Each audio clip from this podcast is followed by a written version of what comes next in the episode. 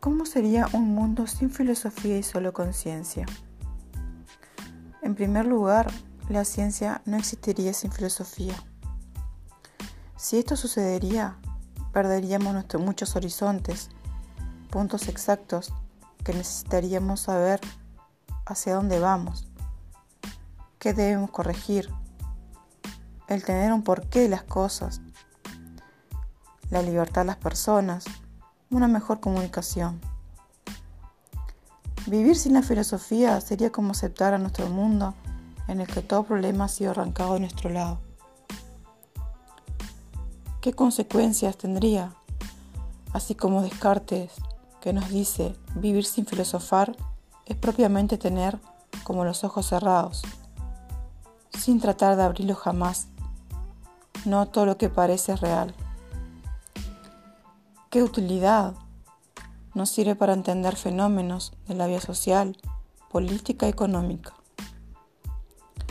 Sin filosofía, el día a día nuestro no es de forma autónoma y crítica. La ciencia sin filosofía es un error. La filosofía nos da herramientas necesarias para ser personas ocultas. Sin filosofía no es posible la ciencia.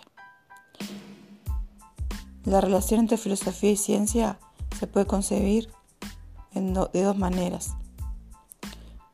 En primer caso, se supone que la filosofía debe ser enteramente compatible con la ciencia.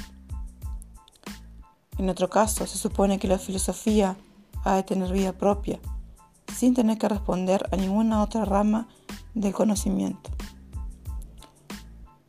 A todo esto existe una relación entre filosofía y ciencia. Ciencia es la hija, filosofía la madre. Solo se pide que ciencia no muera antes que filosofía.